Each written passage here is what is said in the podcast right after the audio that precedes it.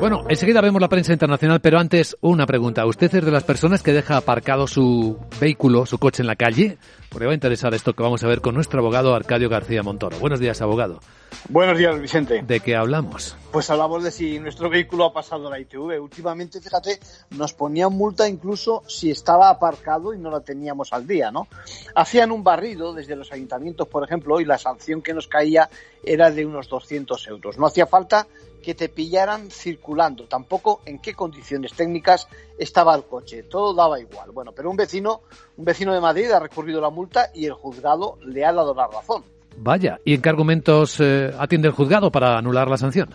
Pues fíjate, por una parte dice que existe esa obligación de pasar la ITV, sí, pero por otra que solo merece la sanción aquel vehículo que circula sin ella. Aquí está la clave. Circular es hacer uso del vehículo en la calzada, desplazándose, no estar estacionado.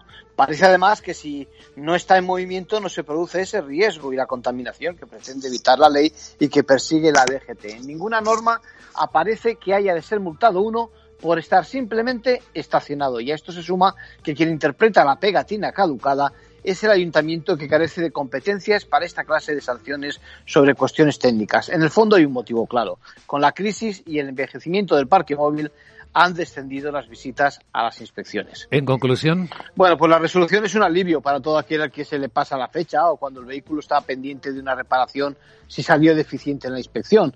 Lo que pasa es que también es una muestra del espíritu recaudatorio de tantas sanciones de la Administración. Gracias, abogado.